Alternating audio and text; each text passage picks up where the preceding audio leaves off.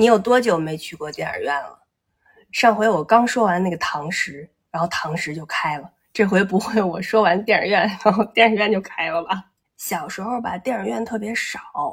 嗯，我呢就是在那个官园合唱团不是排练嘛，就是现在在那个就是车公庄那儿不是有一个嗯中国儿童活动中心嘛，那里头有一个影剧院。我们那个合唱团排练那厅呢，就在影剧院上头，所以我就原来就老在那儿看电影。我就记着有那个，嗯，什么大熊猫练杂技的那个电影，你们谁看过？还有什么马小虎什么，就那种动画片儿。还有看电影，就是学校组织的那种，看那个呃爱国主义教育什么影片那种。然后那会儿的那个电影院里边那个座儿都是硬的那种，还特别滑溜，小孩一坐上面就老往下出溜。还有那种特别瘦的同学一坐，他那椅子不是折叠的嘛？然后就卡在那个缝儿里边。后来等到人家都那个就是约会看电影的时候，吃爆米花的时候，我呢就也不知怎么稀里糊涂的就考上电影学院了。人家上电影院看电影去吧，是去谈恋爱。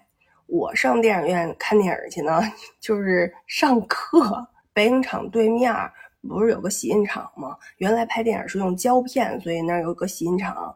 那洗印厂里有一电影院，就是我们全校同学每个礼拜要去那个电影院固定的看电影，每次放俩。学校毕业的导演啊，他们就经常会把自己的片子，就是大家别人还没看见过呢，还没有公映呢，先在我们学校放一下。然后这个导演呢，就自个儿。躲在一犄角旮旯 看学校师生的这个反应，然后有时候那个电影啊，就是一放啊，大大家就起哄的呀，然后笑的呀，也有那实在看不下去就走了。所以学校同学其实也不太会给他们 留面子，就好看就是好看，不好看就是不好看。很多的影片啊，它的那个特效还有它的声音这个效果，必须要到那种非常好的影院，你才能够感受到。